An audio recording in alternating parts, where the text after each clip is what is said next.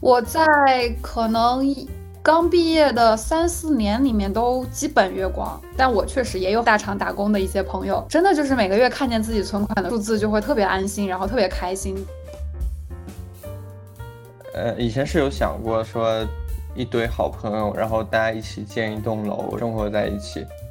但是毕业后都吃饭都吃不上，别说住一栋楼了。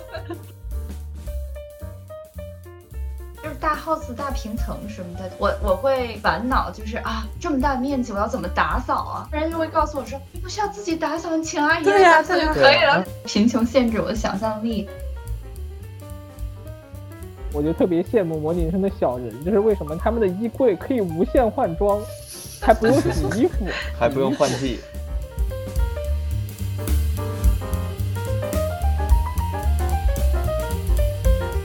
Hello，大家好，欢迎来到投石问路啊！好久不见，我们终于又开始录新的一期了。然后这次还是我们的编外小分队，之前已经来录过好多次的呃四人小分队。我们今天要聊的问题呢是跟消费观有关系，我们会聊一些自己在呃日常生活中一些就是对花钱这件事情的看法。那在节目的最开始，大家可以呃试着先用一句话来概括一下自己的消费观，然后顺便做一个自我介绍，这样子就是跟大家打个招呼。嗯，大家好，我是白欧。嗯，我觉得用一句话概括我的消费观的话，就是呃，喜欢为体验型消费一掷千金，但是对实体消费能省就省。Hello，大家好，我是肉酱。我的消费观是偏向于迪卡侬型的，我希望用百分之三十的价格得到大概百分之七十的体验。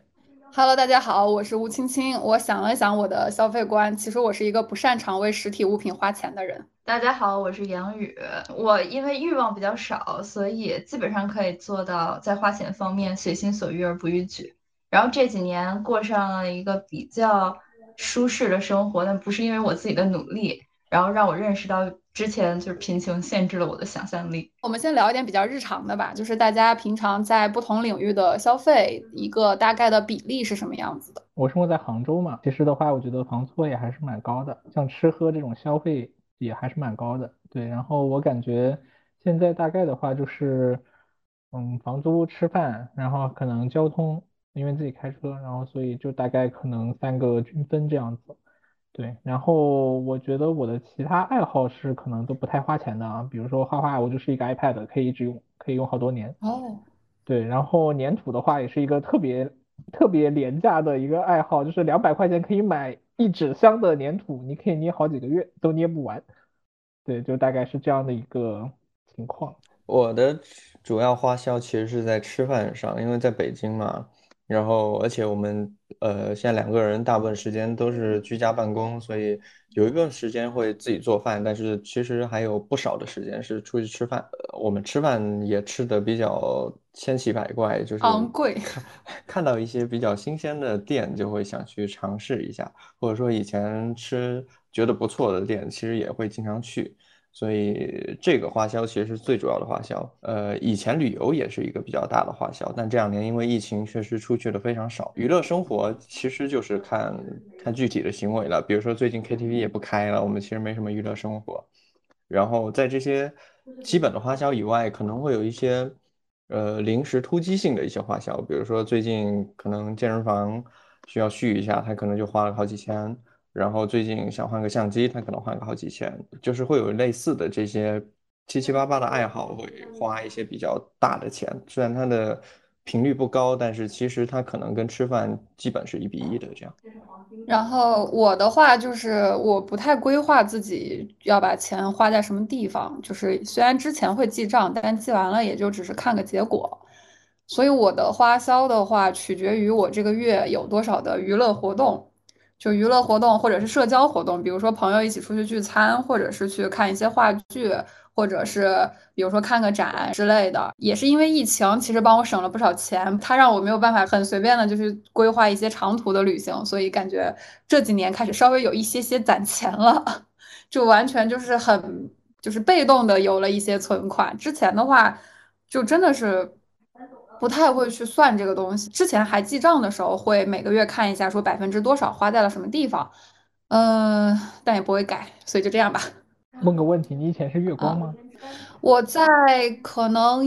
刚毕业的三四年里面都基本月光，然后但是从疫情开始之后开始攒钱了，就真的很被动。我很好奇，月光好几年会不会有点没安全感之类的？啊有人了。因为我在大厂打工，他每个月按时把工资打在我的工资卡上，我就觉得下个月还能活。也没有离职的压力之类的，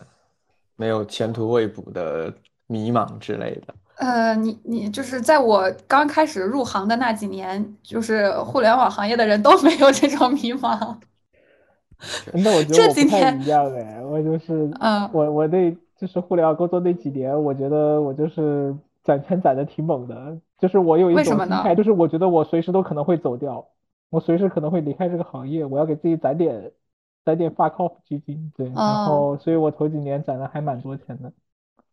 那说明你确实对这个行业的喜爱程度没有很高。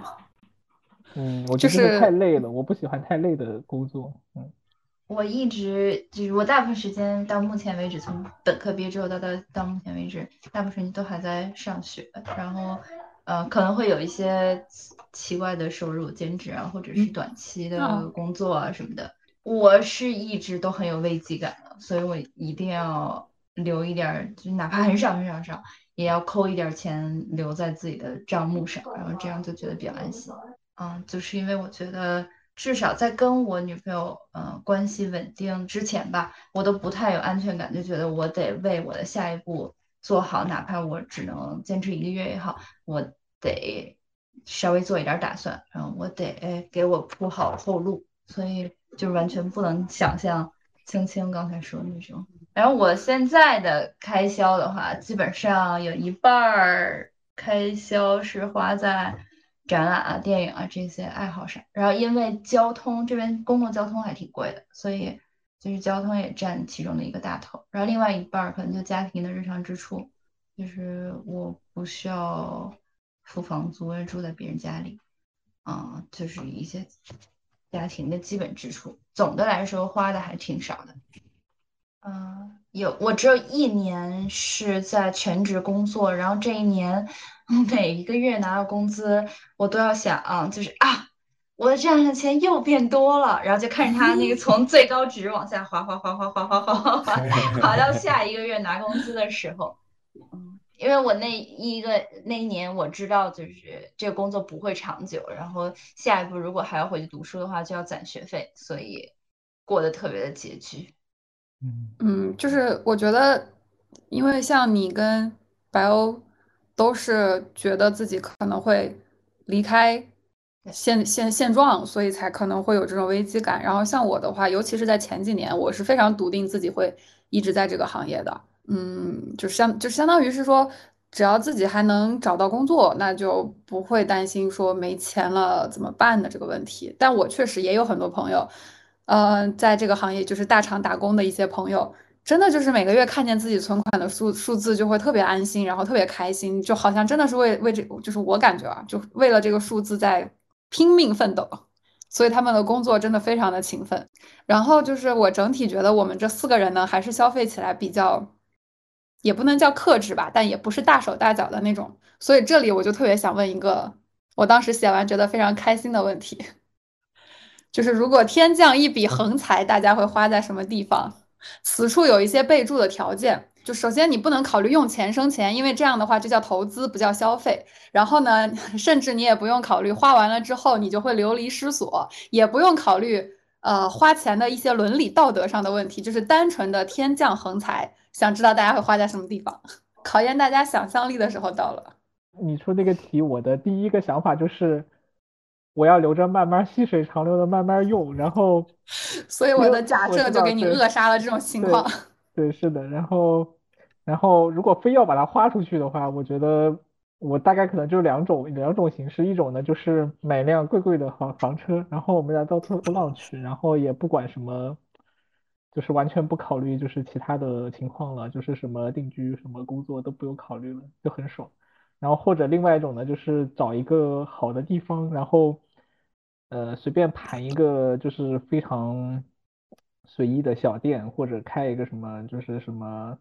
呃不咖啡店挣钱不挣钱的设计工作室，然后就玩儿嘛，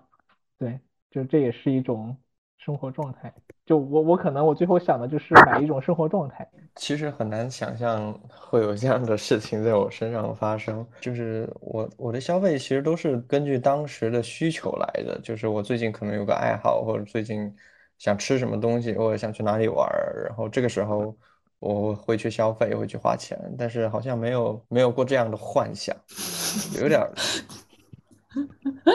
大家对花钱真的都很没有想象力，对，大家都是踏踏实实的打工人，对 因为不会有什么天降横财的机会啊，对，所以才让大家开开脑洞嘛。你可能有时候幻想，你你总得有点基础，或者说以前想过之类的。其实我觉得那个肉酱后面写的一个什么，想搞一个那种工具坊，还挺有意思的。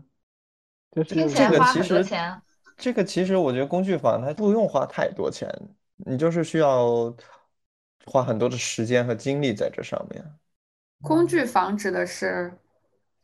就是比如说你有个小院子，里面会有一个屋子，然后这个屋子上面会有一一个洞洞板，然后这个洞洞板上面会有一堆七七八八的，不管是木匠的工匠也好，什么匠也好。要有一个院子吗？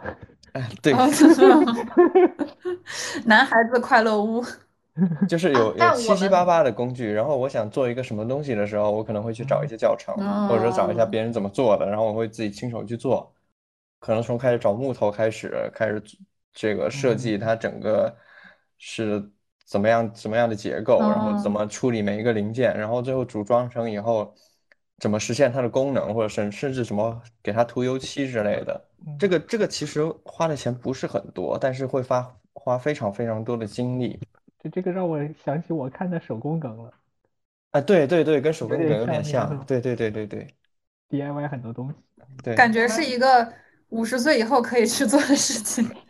我们搬进来，去年搬到这个新家之前，也是畅想了很多，过来之后可以自己打桌子啊，自己什么的，然后最后发现自己打桌子用实木的话实在是太贵了。而买宜家的桌子拼起来只要十分之一的钱，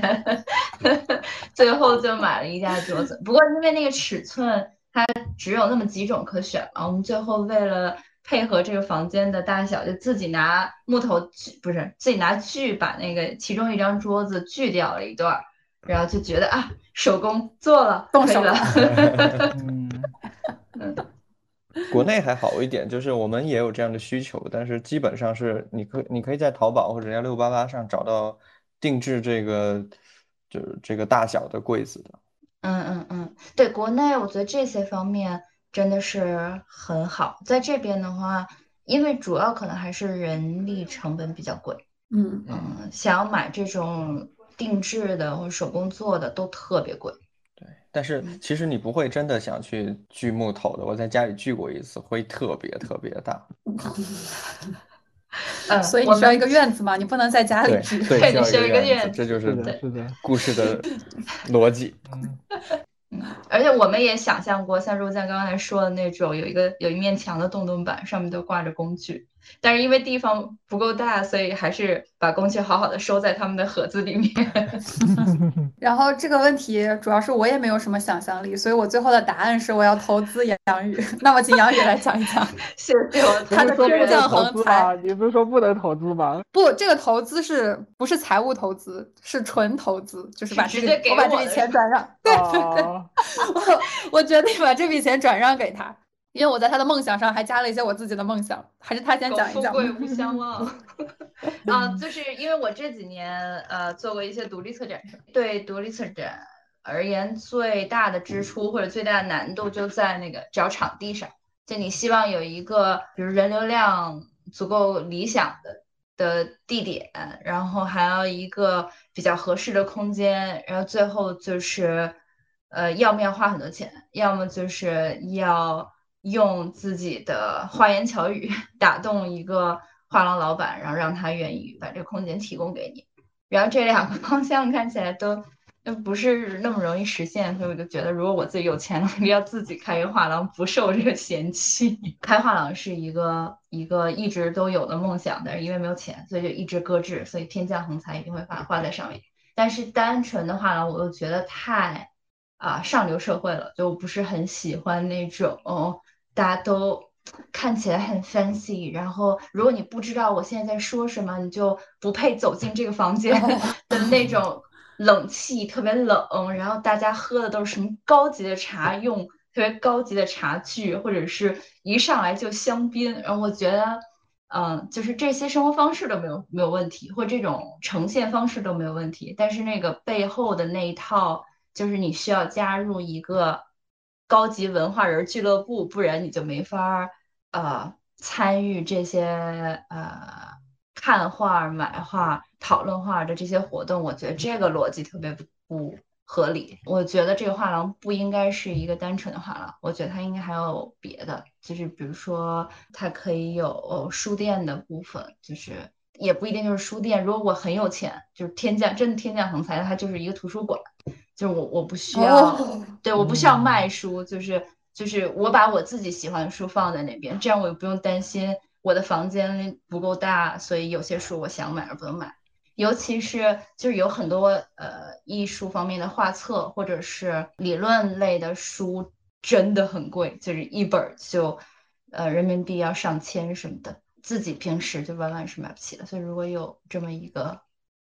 假想的世界，就如果能拥有它就很好。然后还有就是，我有一个，我我连品牌的名字都想好了，就是我 我有一个，我有一个呃梦想，就是想去地方上收集呃衣服，就是可以直接买现成品，然后就是做一个买手店一样的一样的。地方，然后去去卖那些衣服，然后我的我牌子的名字就叫第一，就或者第一集，就是用苔藓的那个东西，我觉得嗯，原来卖衣服很合适。好，我已经有一个项目了，欢迎大家投资我。正在听这个播的听众朋友们，如果你有钱，欢迎联系我。说到这里，就因为我们这个播客的名字叫“投石问路”嘛，但这个“石”，嗯，在播客这里是改成了知识的“识”。但其实呢，因为我们有一位主播，他是一个很喜欢下厨的人，所以他就想说，如果以后有可能的话，会开一个餐厅，然后也叫“投石问路”，但是“食”会改成食物的“食”，就是 也许也许十年之后，这个品牌变成了一个系列。嗯，对，就是这种。然后就是我，我为什么要投资杨宇呢？是因为我在他的梦想的基础上加了一个我自己的梦想，就是在在开一个剧场。然后因为我自己本身比较喜欢话剧，然后自己也在一个剧组里面呃打打杂工，然后就会发现说。呃，本身剧就是一个剧组也好，还是一个剧场的运营方也好，其实大家活下来都挺不容易的。本来这个这个这个小众艺术也没有多少人在关注它，然后它可能一个很好的剧团，它呃因为一些现实的压力，它就没有地方演，然后或者说一个经营的很好的剧团，然后因为比如说疫情这些问题，它就突然就拍不下去了。所以就觉得说，如果能有一个自己的剧场，然后邀请自己比较喜欢的一些剧团过来演，大家也不用在意票房，你就演就好了，就呃有有人愿意看，就是一件非常开心的事情。所以这就是也是一个，嗯，也是一个梦想吧，一个远景。因为我们的那个剧组是叫九人嘛，然后今年已经演了十一年了，然后去年十周年的时候，就很多观众就会过来跟我们说啊，想给九人买剧场，然后我们就会觉得哇，这观众真不错。说到这儿，我也上大学那几年，以及刚毕业的时候，我以及我周围的好多人都有一个想法，就是以后万一有钱了，一定要在。北大的里面捐一个楼，或者是北大的旁边买一个特别豪华的地地方，给北大剧社当练习场。就是杨宇开了那个开了他那个店，我决定把我的工作室开在他旁边，这样可以蹭很多的。我已经有了 青青给我的钱了，所以我会收购你的。然后肉酱再把他的工作坊开在你们的旁边。来来来，你们有什么需要就找我。对，我们来开一个复合体。我们包一条街好吗？然后青青就是那个股东，纯股东，惊呆了。呃，以前是有想过说一堆好朋友，然后大家一起建一栋楼，然后一人一层，或者呃怎么分这样子，然后大家一起生活在一起，然后有时候可以互相串串门，或者有时候可以举办一些活动。但是毕业后都吃饭都吃不上，别说住一栋楼了。而且中国不允许你自己盖楼。但是好像我之前有看到过一些就什么公众号里说的，什么在京郊找个村子，或者在什么浙江找个山村，他需要你这些人都可以凭自己的手艺无忧无虑的生活下去。你像我是一个打工人，我就没有办法在那种地方生活下去。嗯，其实我看到有一些那个就是可能，比如说离杭州两三个小时车程的一个，就是那种山谷里面搞了一个那种嗯什么数字游民的那种聚居地吧。对，就是一些嗯，一我好像也听说过。那那个数字游民嘛，就是他们做的都是一些远程的工作或者什么，嗯，对，然后他们就住在那个地方，然后大家本身的那个生活方式啊比较一致嘛，就是这样形成了一些聚落。要不要讲讲大家花过的单笔最大的开销是用来干什么？因为我们今天毕竟是聊花钱的故事嘛。其实我看了一下，小雨说学费，我觉得学费也差不多，是你最大的单笔开销是吗？是一个花的比较大的一个一个开销，对。啊，不过我那学费不是一笔，就是单就是就是一个学期一个学期这样付的。其实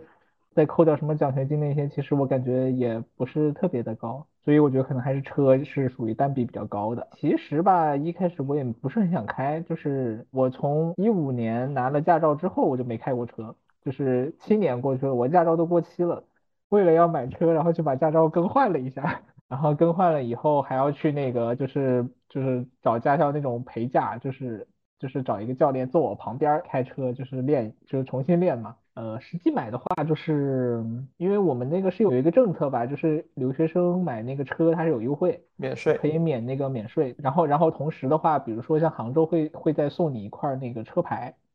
啊，那个车牌的话，哦要不就是摇号，要不就是花几万块钱去拍卖，这也是一个稀缺资源嘛。就相当于你买这个车可以省一个税，然后再省一个车牌的钱，然后就准备去买嘛。然后当时问了一些很多的同事，也是这样买的，然后发现，嗯，我觉得大家消费观就不太一样了，就是。我觉得大体来说分两种，一种呢就是自己出钱买车的，基本上都会买的比较便宜、比较耐用，然后比较经济实惠的那种。然后如果是爸妈出钱的话，就一定会买豪车，不然拿出去讲可能没有面子。里面有个更离谱的，就是，嗯，他妈妈确实给他买了一个豪车，但是只出了一半的钱，另外一半他自己还。然后他又是个应届生，就是感觉平时他车都不敢开，然后就是感觉，你就他说算了一下，他觉得开车一天开开一天就是一百块，然后然后还是天天坐地铁上下班。如果刮到了也没有钱修。呃，反正有保险嘛，但是保险很贵，就是因为豪车本来保险就贵嘛，然后开你你然后油又要加那个九八的，九八的又又更贵，就是就你各方面都会变贵，然后他还要还那个月供嘛，就是有一半得他来还。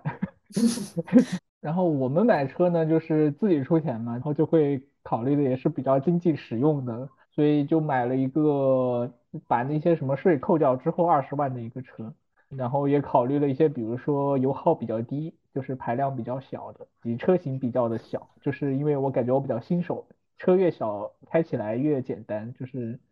就是你跟其他的刮蹭啊那些会比较少，就是你比较好好操控嘛，大概就是这样子啊。然后还要考虑很多别的因素，比如说什么你要，比如说现在的话会考虑什么你要买电车还是油车呀这种问题，就是如果你们家自己家没有充电桩的话，还是不建议买。你会很难充电，时常都有里程焦虑。加上因为我们现在也是租的房子嘛，所以说就也是买的，就是买的油车。就是我是想问说，这笔钱花出去之后，你感觉自己生活有什么明显的幸福感的提升之类的这种？呃，有啊，就比如说，呃，一个是比如说我开车上班的话，因因为我工作那个地方实在是太遥远了，就是直线距离大概三十五公里以外，对，然后之前坐地铁可能要一个半小时起步了，然后但是开车只要一个小时，那能省我的一些时间，可以让我多睡一会儿，对，我觉得还是蛮值的。然后第二个呢，就是嗯比如说周，比如说周末或者那些可以开车出去玩儿，就是可以去一些你平时靠公共交通很难到的地方。嗯，然后我这里可能想吐槽一下杭州的交通，就是 它的公共交通不是很不是非常的好，对，所以很多地方其实你是很难去的，尤其是一些什么风景区啊，它有一些离谱的，就是比如说有些什么大的商圈啊这些地方，它都下面没地铁，嗯、就像比如说我们最近会有车了之后就会去那个山姆会员店。过上了一种城市中产的生活呢。对对对，就是就是你没车，你是不会去那个地方的。然后因为他买的东西量都很大，就是他都是一大箱一大箱的那种东西，然后你没有车，你没有办法运走。对，而且那个地方确实有没有地铁，就是如果你没有车，你就不会不会有这个消费。当然，虽然我觉得有点消费陷阱啊，就是去一次就是一千多块，就是在山姆购物，它的量很大，但是又让你觉得每一样都很便宜，轻消式。对对，然后所以你每去一趟就是一千块，一千多块钱。家里有一个特别大的冰箱。嗯，是需要有的。嗯，刚刚白欧讲到那个有一些没有车就不方便去的地方，我突然想到，我今年清明节的时候跟另一个朋友，我们俩住在北京大概东南角的位置，东南角的二三三环左右吧。然后我们坐公共交通去了一趟延庆，延庆在北京的西北角。因为我俩呢，首先没车，其次呢也都不开车，所以也没有考虑自驾，就租车那种也没有考虑。然后我俩就是先坐地铁到北京站，然后在北京站坐了一段小火车，小火车坐到了八达岭，八达岭坐了一一段摆渡车，坐到了一个公交站，然后坐那个一个公交车，然后又坐了一个小时左右到一个村子里，然后到那个村子里的最后两公里打了一个车，就是这么一路从。所所以总共花多少时间？呃。总共花多少时间忘记了，因为我们中间还在那个居庸关长城那儿下来，就是看了看，对，但是整个这一路上就是各种公共交通倒来倒去，就跨了整个北京城吧，就 就是这样子，两个没有车没有车的人的生活。我跟白欧不太一样，白欧是是需要开车，呃，我是买了辆摩托，算是我。比较大的开销，因为也没有买车，也没有买其他的，所以没有其他大的花销。呃，我买摩托其实是因为自己想开，因为从小就觉得骑摩托挺帅的，很帅气是吗？对对对对对，而且而且我们那边其实骑摩托的特别多，但是我自己一直没什么体验，所以很想骑摩托。然后另一方面就是，确实我这摩托除了用来玩，也是用来通勤的。然后骑摩托通勤跟我地铁通勤的时间其实是差不多的，或者说比地铁稍微短一点点，但是它很舒服。就是我这边刚好在天通苑，所以地铁真的是非常非常挤，能从早上可能六七点挤到十点，就是你完全没有办法避开这个高峰，所以我会经常骑摩托上下班这样子。哎，有一个问题啊，就是开摩托骑摩托的时候，是不是会有一种那种，比如说看那些就是。车都堵上了，但是摩托还可以在里面 穿行的快感，是是是有一点舒适的，因为 因为包括包括摩托，你其实好多地方就是车可能在堵的时候，你可能可以从旁边的这个车缝里稍微溜一溜就过去了，所以其实每个红绿灯你都是在最前面的，嗯，然后红绿灯一一变绿，你又是就是摩托启动是非常快的，加速非常快那种，所以你就是基本上。就是不等红绿灯，或者说每个红绿灯你其实是没有花很多时间的，嗯，所以很舒服。然后除了平时通勤以外，我周末可能会一个是出去山里跟朋友一起去溜溜弯儿，就是就是在山里跑山路，呃，就是虽然稍微有一点危险啊，但是但是感受风的这种感觉还是嗯挺挺舒服的。因为我原 来是经常骑自行车的，就是就是可能骑得远的也会去八达岭之类的这样的地方，但是就是你有了摩托以后，你就觉得你的活动范围突然变大了，大概十倍左右。就是原来你可能，呃当然我现在也会，比如说骑个自行车晚上去长安街溜达一圈，但是来回的这个时间可能丢两个三个小时，而且而且说实话也是有点累的。但是有了摩托以后，就会觉得去哪玩都方便很多。嗯，是买了一个大玩具，买了个大玩具。哎，确实，我感觉有了交通工具之后，你会感觉自己的可触达的范围突然变大了很多，然后就有种啊，一看啊，才十几公里嘛，随便就去了。对，因为我现在通勤就是十八公里。有一天我跟朋友聊天的时候，突然意识到一件事情，就是我好像从来没有对任何一个实体的物品能有。这么大的热情和这么高的了解的程度，就像刚刚肉酱讲摩托的时候，他可以从头讲到尾讲很多东西。然后我那天跟朋友聊的时候，他一开始是跟我讲耳机，一个一个一个女生，然后讲完耳机之后，开始跟我讲她画画的各种笔，然后我就觉得好厉害，就是大家能对这些东西如数家珍，很了解。然后我就反思了一下，就是我当时想了想自己手头边用的各种东西，就是很凑合，就是 差不多能用就用。然后就仔细想了想，有没有对什么东西，包括有些男生他对鞋会特别了解啊，然后很多一些女生啊，她会对那种什么包包啊，或者是化妆品啊那些都特别了解。然后我真的什么都没有，就是觉得很神奇这件事情。我觉得这是爱好类型的不同吧。这个时候我就要点题了，就是包括我买的摩托也好，我买的其他可能相机也好啊，自行车也好，七七八八的东西，就是我买的基本都是那种。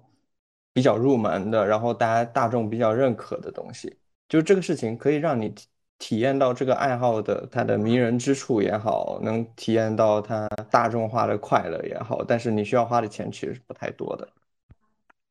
嗯，就是你也没有想要再往上进阶的这种，就是去买什么奢侈品的那种。没有，因为不管什么爱好，最后你真的要很深入的话，最后的材料都是非常贵的。没有啊，我想到粘土。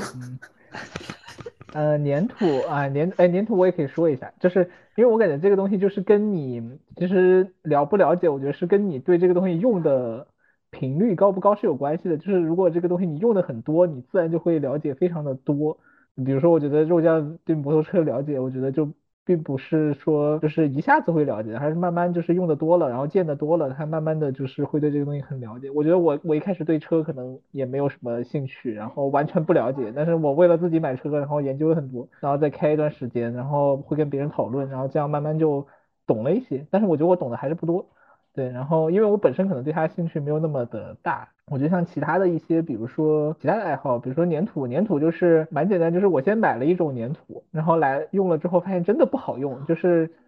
比如说这粘土很粘手，手上去，然后下来你手上就开始粘土了，对，所以说你很难弄出一个很好的形状，然后还比如说干的很慢。对，就是你多用几次，你就对各种牌子如数家珍。你多买多踩几次坑，你就都知道了。对，然后踩坑。我觉得像还有一些，比如说，因为我们最近不是在家里面搭影棚嘛，我觉得前前后后折腾了一两个月，就是先先去网上买了一些东西来，然后开始搭，然后发现不行，这条路走不通，那个技术路径走不通，然后就又开始买别的。嗯，就像一开始先买的那种，就是那种直播用的那种补光的，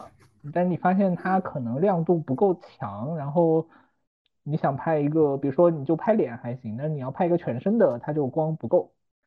然后呢，你可能就得上升一下，比如说后来就是就是那种专业的闪光灯，就是六百块钱一个，然后就得就得上升了，就就那种几十块的这种直播补光灯就是不行。你们打算出攻略吗？我也想说这个问题。准备出的，准备出的，我们做完了就出。太好了，这感觉很适合在 B 站发一期。呃，我觉得就挺还还挺有意思的。然后还有比如说我们出去拍照，然后呃，先是就是拿了一个相机啊，这这里我们的相机是呃捡的我女朋友她爸就淘汰的五 D Two，五 D Two 其实已经是十多年前的产品了。那怎么也是个全画幅的机子？对，是个全画幅的，它只是说年代很久了，就是有点太老了。对，然后但是实际上我觉得画质上并不会差很多。对，画质应该很好的。对对，就是跟跟现代的。跟呃最新代的产品，我觉得不会差特别的多。它最多在一些很极端的情况下，比如说什么特别暗的情况，就这种可能感光确实跟不上等等。然后呃，但是我觉得基本上我们拍肯定够了，我们又不会搞那种很极端的环境。然后就用了一个老机子，然后也没有花这个钱，然后搞了个三脚架出去拍，然后出去拍呢就发现非常痛苦啊，就是你只能定时，定时完了之后呢。就是我去定定完了，我再跑过来，然后摆动作，然后拍拍完了，我就跑过去看，然后就发现特别累嘛，然后就准备去研究一个能遥控它拍照的装置。但五 D Two 这个机型又特别的老，就是很多新的东西它都不支持，因为现在比如说新的相机很多都可以直接 WiFi 连手机了，然后你直接手机下个 APP 就可以操作了。对，但是老机型十几年前的就不行。然后最后反正网上研究了老半天，然后最后买了一个就是专门做这种遥控。就是相机遥控的这么一个一个设备，然后大概可能五百多块钱，装上之后确实可以，就是用手机遥控了。手机可以实时看到画面。对，手机可以，就手机可以控制相机的一切。就每次就是先用，然后发现有问题，然后就往里面补，然后就就就慢慢迭代，然后迭代了两个月，影棚终于搭起来了。你这个词已经非常互联网了，好吧？迭代。嗯，因为因为主要是我们俩其实都都不太懂，就是棚拍都没有搞过，然后呃以前玩摄影的时候也也不玩棚拍的，所以就感觉就是慢慢整整来搞。比如说就是它那灯和架子得分开买，比如说柔光罩和灯是要分开买的，就这些我们都不知道，然后就是一轮一轮的买，就是每次发现缺东西，然后就又买。这些不能租的吗？你不知道自己拍摄时长多久的呃，你想慢慢你也。不确定哪里哦租比较好，就是对。然后反正哦我觉得那个那个摄影灯是可以带走的嘛，它比较贵，可以可以带走。然后 没事儿家里还可以拍一拍。就是我觉得如果后面婚纱拍完了，可以拿来拍一些静物啊，比如说把我的拍粘土粘粘土土人，对，把粘土人进行一些那啊种看起来非常像商业拍摄的那种，就那种啊，可以 可以人物可以，照片，对，可以进行一些那个拍摄等等，就是嗯，可以搞一些其他的应用场景。嗯，就是应用场景，我不，我现在听不得这些词，还是有这么多黑话是吧？我 我真的听不得，这些词，离开这么久还剩那么多黑话，对。啊，我 我我太可我我觉怕得，呃，了。就我觉得我想讲的就是，他用你用的多了，你慢慢就是可能对一个东西会比较了解，然后变得如数家珍。我觉得就是，嗯，前面两位男士的花销听起来还是非常的理性，就是基于自己的一些需求、认知、了解。我开始讲黑话了，对不起，就是基于自己的一些呃现状之类的，然后去去花了这个钱。但是我当时回想了一下我历史上的开销，单笔最大的是我在工作第二年的时候去了一趟意大利。那次因为种种原因，我是报了一个定制游，因为我想去的时候其实已经很晚了。如果自己单独再订机票、单独再订酒店，呃，那是一个黄金周。我算了一下，那个价格非常高，然后我就想说，不如去找找一个定制游，他把所有的这些东西都给你打包起来，因为他们拿到的价格其实会便宜一些，所以算下来稍微稍微算了一下下，我就决定了。但是呢，整个定制游的价格比我当时一个月的工资还要多。我当时心里只有一个想法，就是我之前的旅行都在中国的周边，什么当时可能去过什么东南亚呀，去过日本之类的这些地方，我就特别想去一个远的地方。就只有这么一个念头，我就花了嗯自己 一个多月的工资报了这个团。然后呢，前面也讲过，我之前的几年并没有什么积蓄，所以回来了之后呢，这笔钱我是用信用卡分期还的。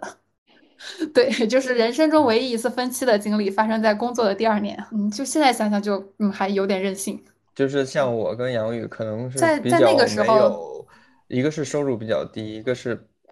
一个是感觉现在还不那么稳定，所以我们就会过了花的比今天没有，明天。对，会花的比较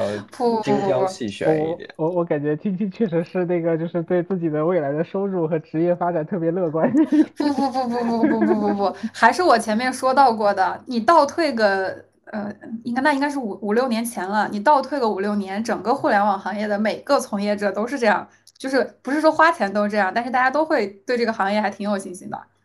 就对，就只嗯，是乘上了时代的浪潮，然后现在。就被时代的浪拍在脚底下了，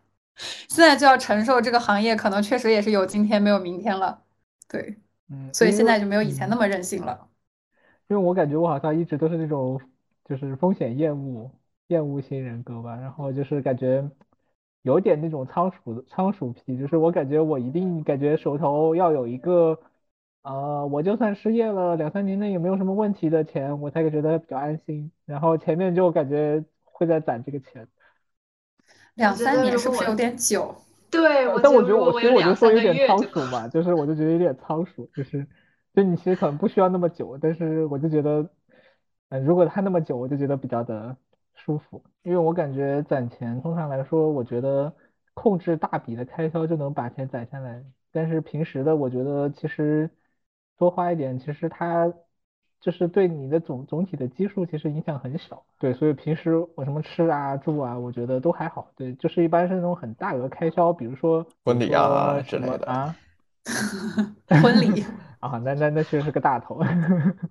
就我觉得大笔的我一般都会很慎重，然后进行进行一番考量之后，然后我觉得我这个 Mac 肯定有七年了，就是没有换过，就是我觉得还依然好用，除了电池有点不行，就是它它有点就是掉电掉的有点快，其他我觉得都很好呀，没有必要换。还有比如说相机，就是捡了，比如捡了我女朋友她老爹嗯，不用的相机来用，对，就是就是就自己又省了一万多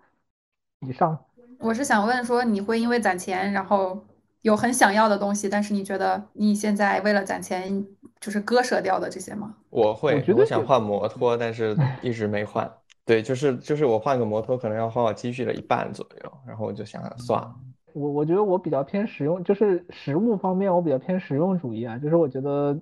它满足我的需求就行。就像比如说，我觉得那个老相机，我觉得其实跟当代的这个相机，我觉得其实参数上差异没有那么的大的，其实。对，然后我觉得对我来说应用也完全够了。我觉得，呃，它的那些 fancy 的功能，你花几百块钱加个硬件，它也能解决啊。对，就是我会感觉说，那我花五百立省一万多，我值。相机的确是这样的，这边的二手相机市场特别发达。然后之前有一个呃还挺有名的导演，他来这边呃做讲座的时候，做完讲座我还陪他专门去。呃，去逛了一圈儿，就是二手相机店，然后他还买到了他喜欢的相机。嗯，就是老的设备，呃，有一些更可靠，有些画质可能他们更喜欢，就并没有因为它单纯因为它老就贬值。就像还有说什么一些大件，比如说什么电视，然后最后就买了一千多块钱的小米电视，我觉得用的也挺爽的。就是就是反正大大件上我就会特别的慎重，然后。小的东西，像什么吃的啊，我觉得是你吃的再奢侈点，也就一千多块钱吧，还能怎么样？就这方面我就比较的随意。然后对，那那杨宇会有这种因为考虑到经济，然后去克制自己的一些花销吗？最近的话，应该就是，嗯，想要一个静音的架子鼓，想学，但是因为没有地方放，所以没有买，也不是因为买不起。嗯，就还是我开头自我介绍说，我真没有什么欲望。青青说她用的东西就都是差不多的，好像我的也是，就是能能用。然后，首先我对名牌这个概念就非常的不理解，就是我真的不能理解为什么很多人宁愿要，比如说功能更差，或者是实用性更低，但是是名牌的商品。我觉得如果有平替的话，我一定会选平替。嗯，刚才在说啥呀？哦，架子鼓。架子鼓。嗯，对，就是真的想要的东西好像没有那么多，包括我的，嗯，兴趣爱好好像也都不太花钱。给我一个电脑就可以，就可以了，就天天在上面看电影，然后看看画什么就就可以了。我感觉我也在这些方面上没有什么欲望啊，就是绞尽脑汁。比如说有什么特别想买的？有的人他想要大游艇、大飞机，就虽然不是说立刻就能实现的，但是可能那个作为一个目标，成为什么？比如说，有的人想要一个房车。对，没有啊，我我觉得你那是给我造出来的需求，知道吗？我必须把这笔钱花掉。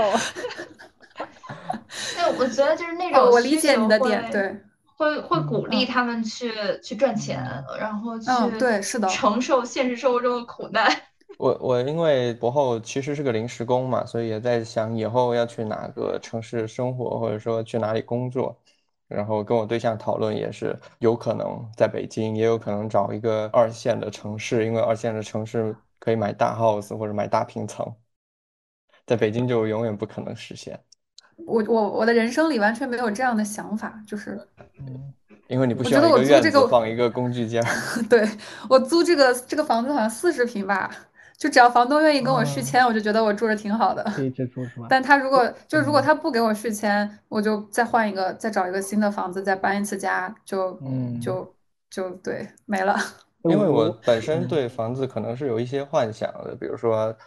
呃，我会自己想想想装一个什么影音间也好，这种是，或者说有一个这个浴缸也好，就是嗯，对这些是有一些想象的一些期待的。嗯。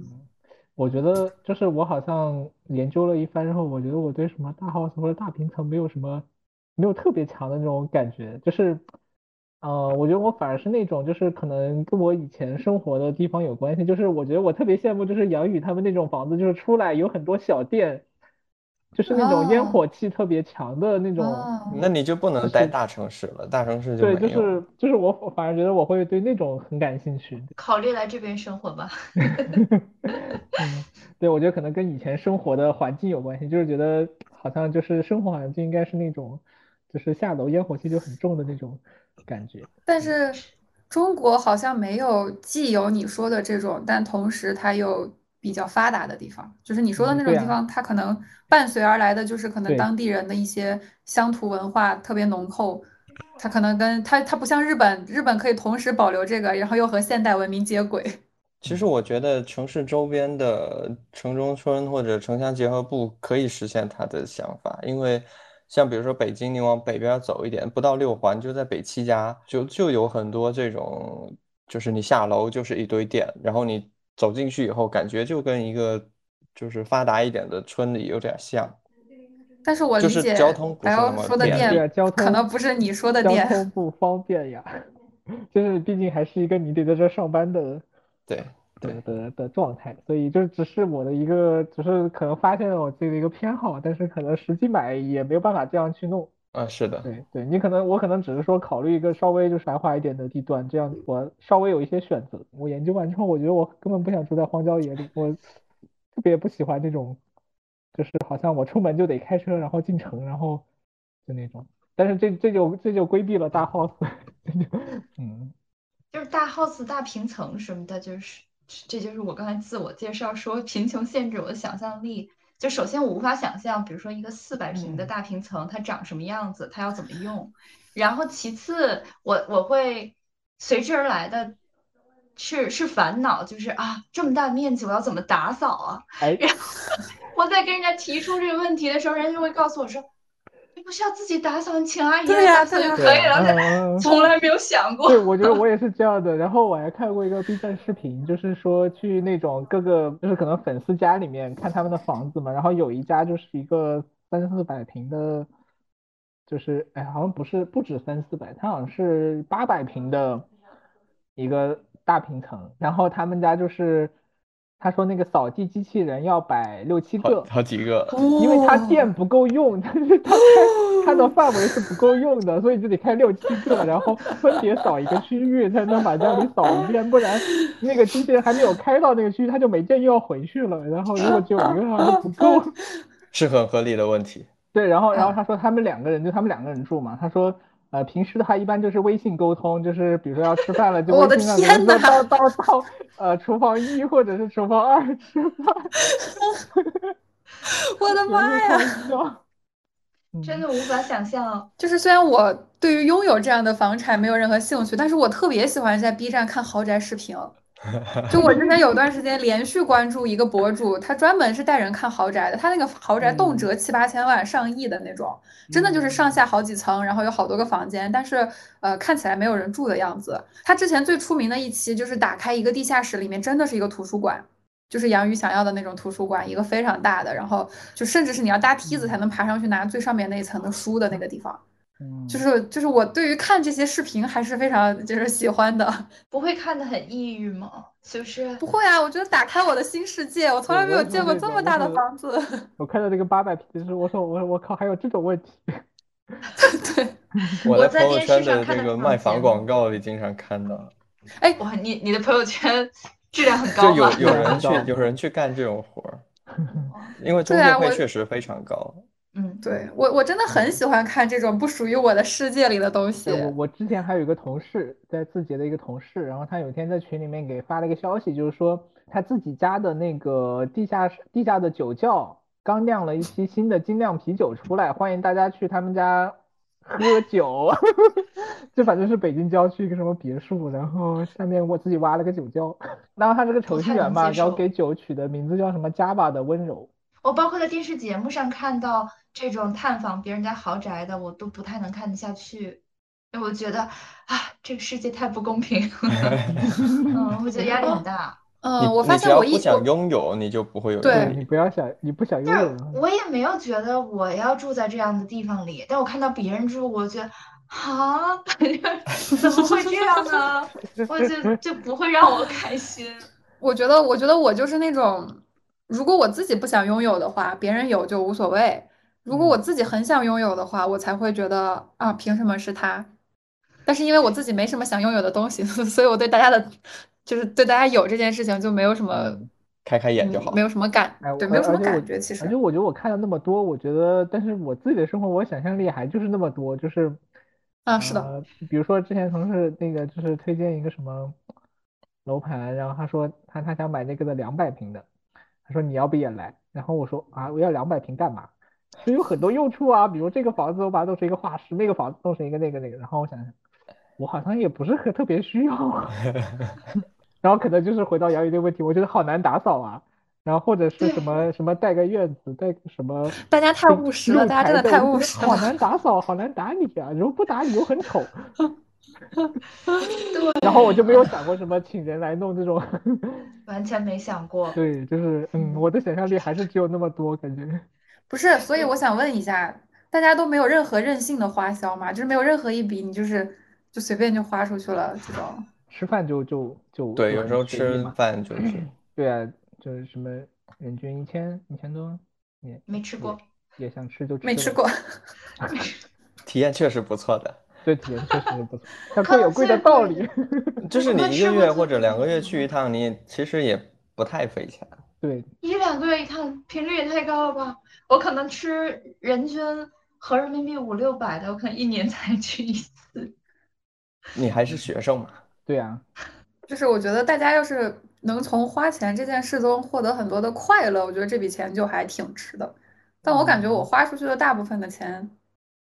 我可能也其实没收获什么快乐。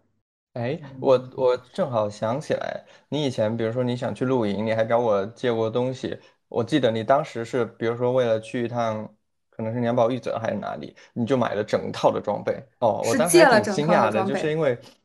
因为像我自己是喜欢户外的，所以我这些东西我会慢慢的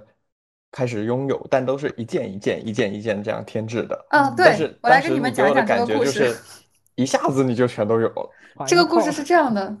当时是我毕业的第三个月吧，好像就是以这个前提是为了告诉大家我没有这个本钱。冲锋衣是借的，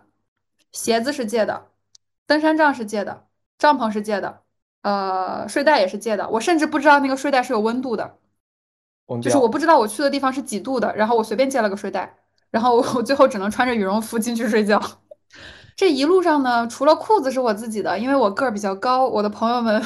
主要女生女性朋友们没有没有适合我的裤子，就买了一条裤子，花了两百块钱。然后整趟徒步里所有的东西都是借的，就是本人就是这样一个人，就是在这些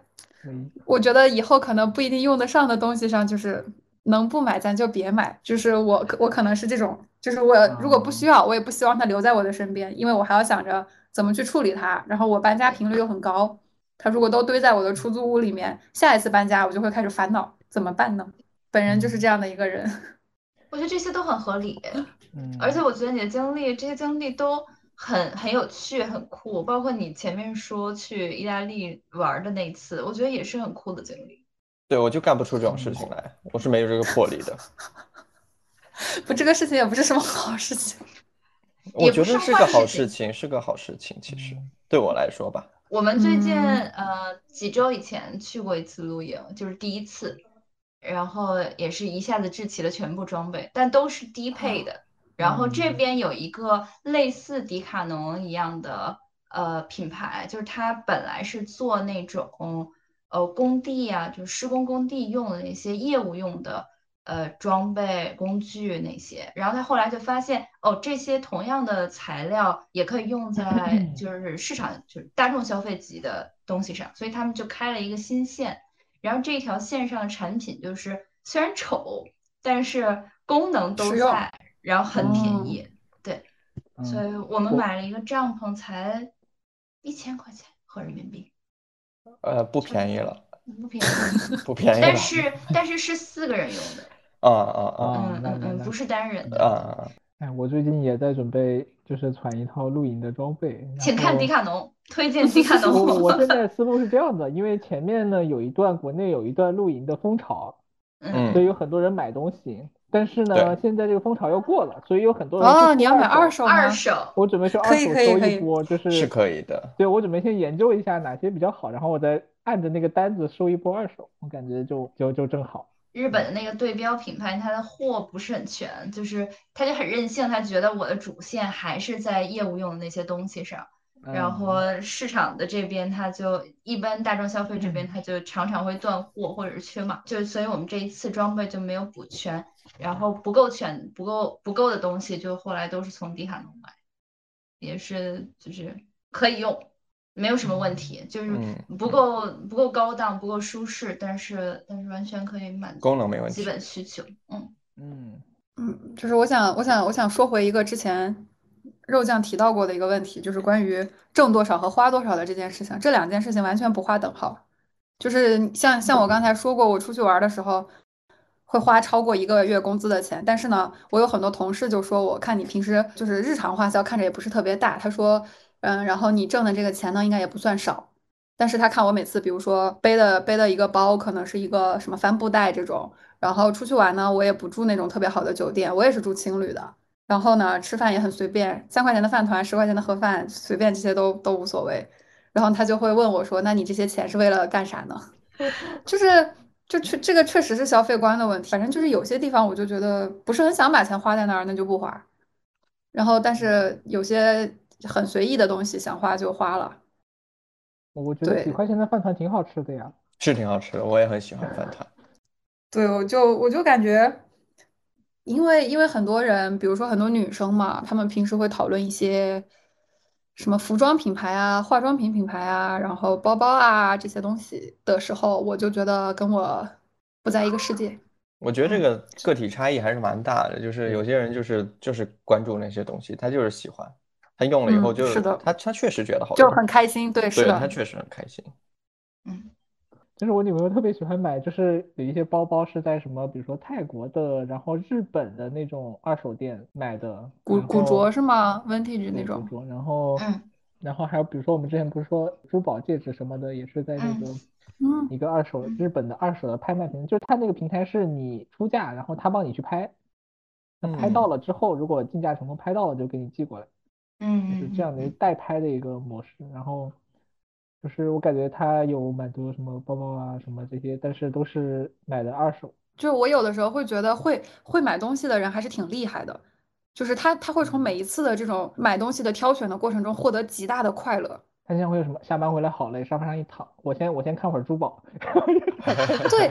就是你知道，我有一个特别大的困扰，就是我在逛淘宝的时候感受不到快乐，我只能感受到焦虑。呃，我也是，我也是。为什么？我觉得，为我觉得，我觉得我需？要从琳琅满目的商品当中进行啊决策，我觉得非常的消耗脑力。对，但是有的人他，因为他有的人他很嗯享受这个过程，而且他有一些经验值在里面，他就觉得很快乐。就是我怎么挑到又便宜又好又符合我心意的东西，从这么大一堆的东西里，就像就寻宝一样，我就觉得这这种人哇，好厉害。我觉得我一般我一般打开淘宝，就是要不就是我目标目目的性特别明确，我知道就是要买啥，我就搜那个玩意儿，然后然后根据销量，然后快速下单，不然的话，我觉得我基本上就是打开觉得很，哎，不知道怎么嗯弄，好多，我就很焦虑，对好，费脑筋。我会特嗯别仔细的比较，就是几家店的东西看起来差不多，然后他们的材质怎么样，然后他们在哪里多一嗯个口袋，哪里多一个拉链儿，这些，嗯，我很羡慕这种人我没有这个能力。我会把我嗯喜欢的这些都放在购物车里，然后可能两年才下一次单。对对，但是你在挑选的时候，你感受到的是快乐嘛，对吧？对对对你其实都不一定要拥有它，我不行是的。哎，我正好想问个问题啊，因为我的那个淘宝购物车常年都是空的，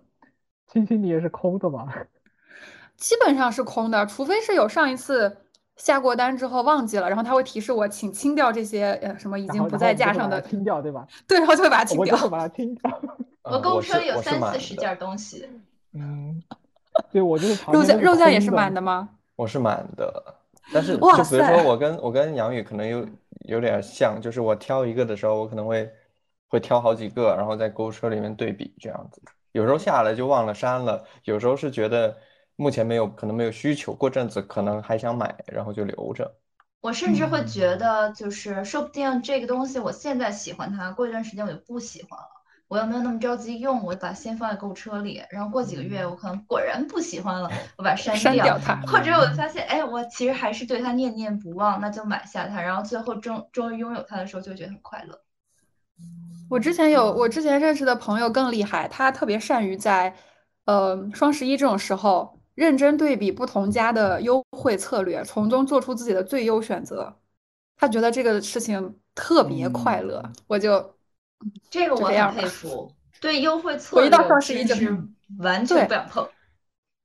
他就会很精细的去算什么满三百减三十啊，然后满多少减多少啊，怎么去凑这个单啊，然后在什么什么直播间最便宜啊，然后我要先几呃几月几号先在哪儿买呀，然后剩下几天参加另一个活动。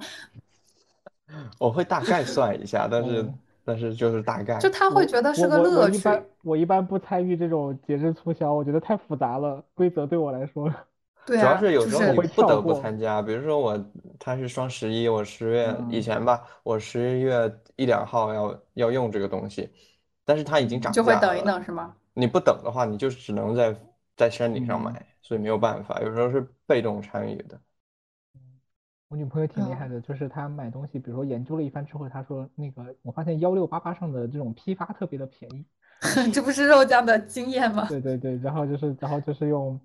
就我们之前搬家用的那些什么什么收纳箱，什么一堆乱七八糟的那种东西，全是幺六八八买的，确实很便宜。我现在最近很喜欢的一个日本，在国外有一些国家现在会呃年轻人之间比较流行的叫 S H E I N，叫 Shein 的一个网站，是国内的中国人做的，对，嗯，对，有一个大概有有几个集合仓库吧。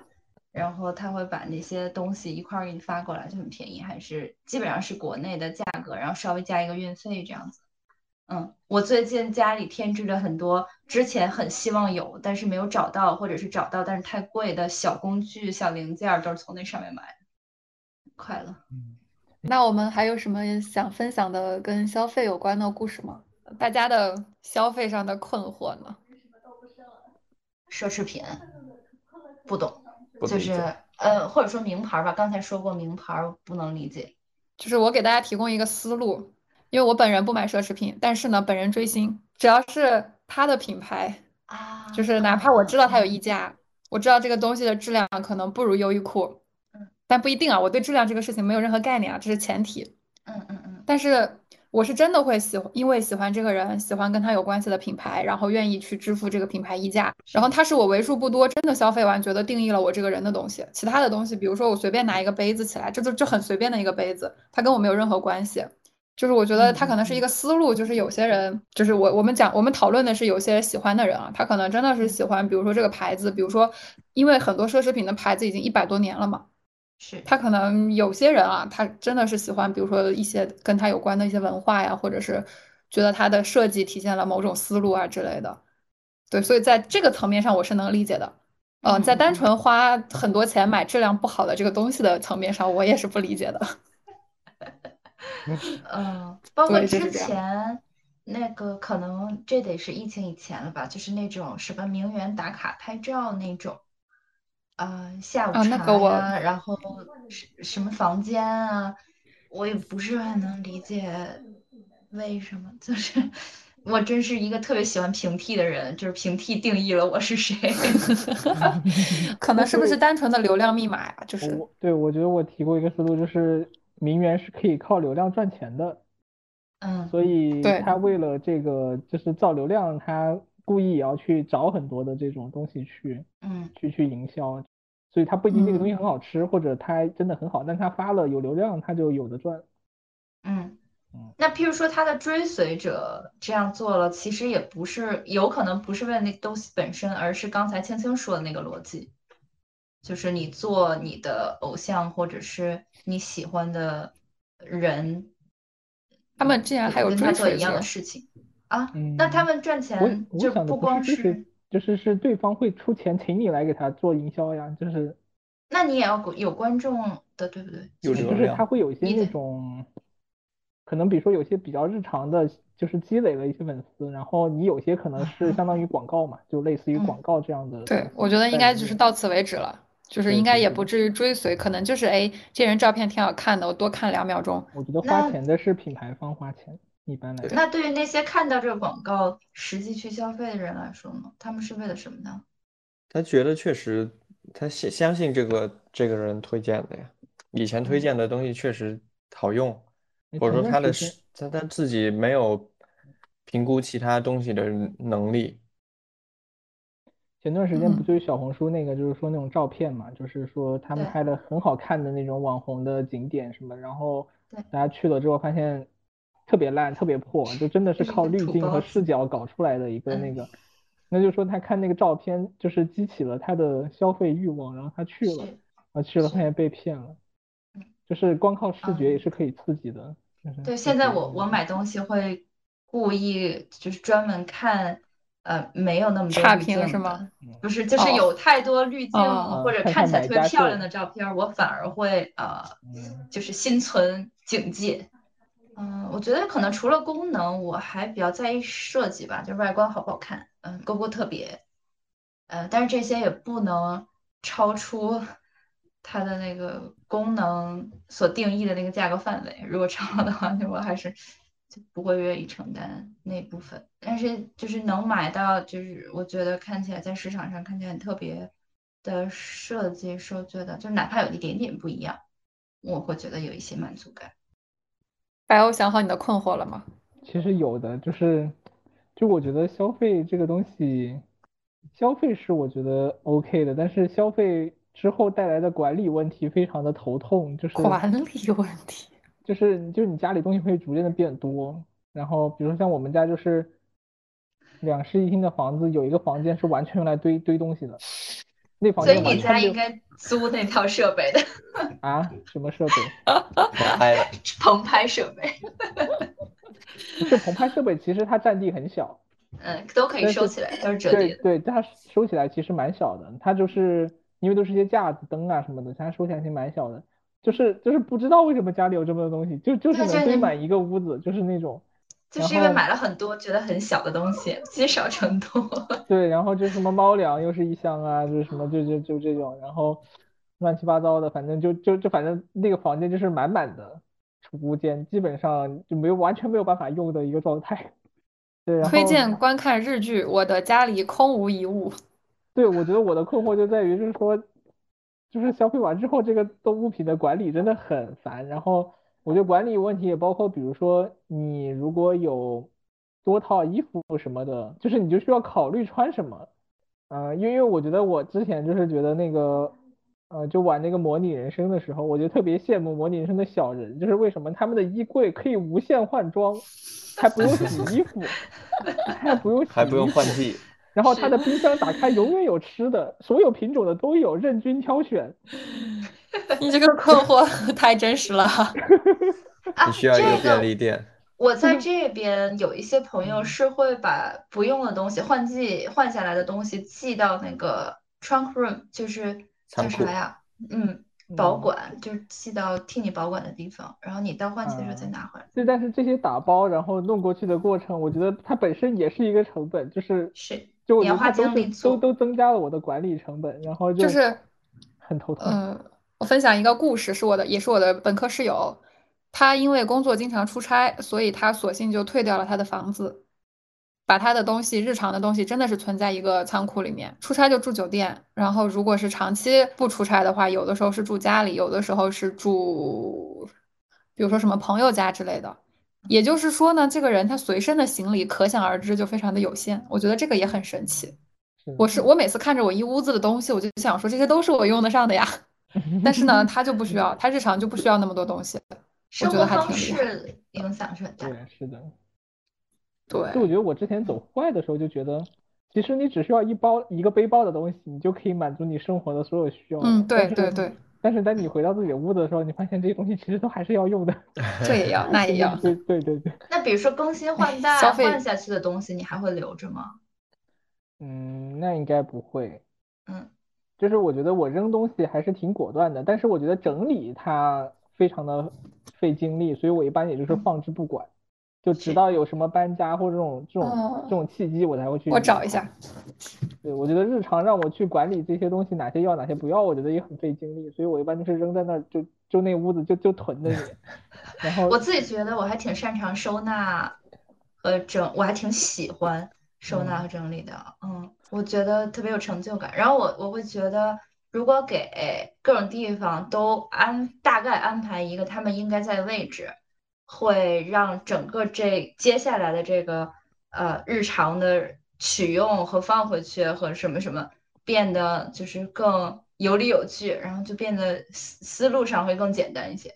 就是我我来给大家展示一下，我一个未经未经审视的人生，就是 这四个东西都是票夹，我有四个一模一样的票夹。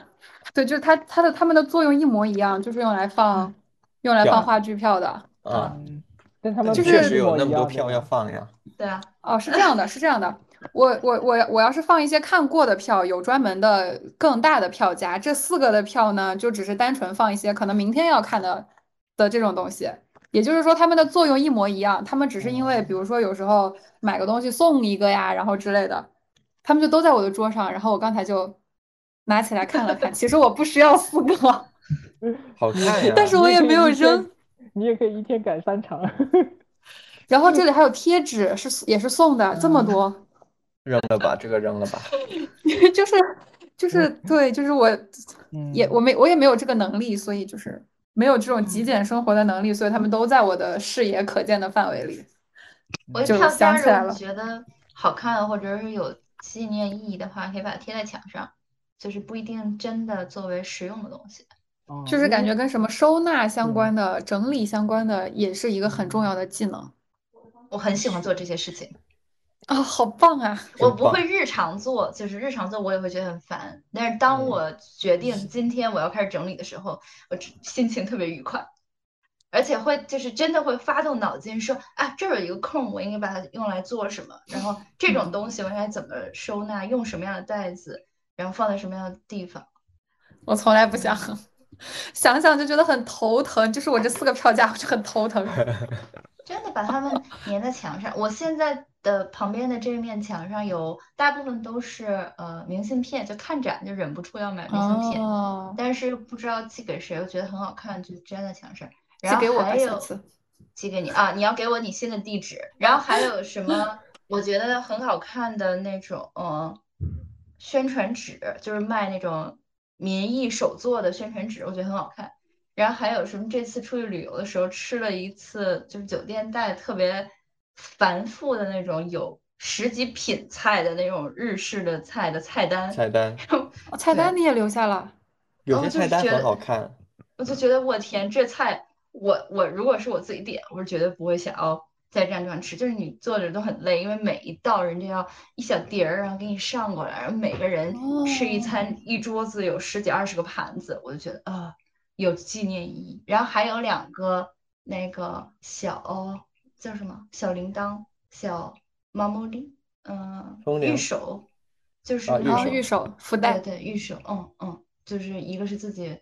买的，一个是别人送的，然后就我，然后定期，比如说我后面会买新的明信片的时候，就会把这个旧的的其中一些拿下来，然后就重新码一下，然后每次都是一哦。个新的，嗯，哇，好棒！我家有一个 玄关有一面墙，就是放了那个铁丝网，然后在嗯。上面夹明信片或者夹照片儿。嗯嗯嗯嗯，就是就是我面前的这个东西呢，也是一个照片墙，但是我买的时候就信誓旦旦的说啊，我去每个地方都要拍照，都要把它夹起来。然后现在这上面的照片应该是停在了二零一八年的五月份、六月份。哦我现在反而觉得 照停了片不需要纸质的，就是我就因为数量太多了，就没嗯法儿选择哪些是作为纸质的保管，哪些作为电子的保管，还是全部都作为电子的比较方便。嗯嗯，我们是因为有些朋友来会拍那个拍立得，嗯嗯嗯，对。哦，以前我们把那些夹呃贴在吸在那个冰箱上，因为冰箱上有冰冰箱贴，嗯然后用它们把它们盖住。然后搬家之后，现在这个冰箱它是玻璃柜门儿的，没有 磁力，所以没有办法。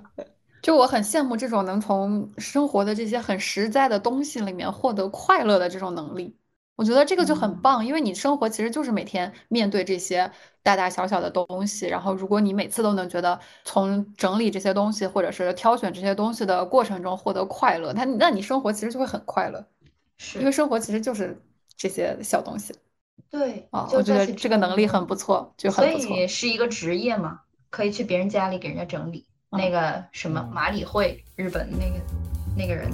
好像听说过，嗯，很厉害。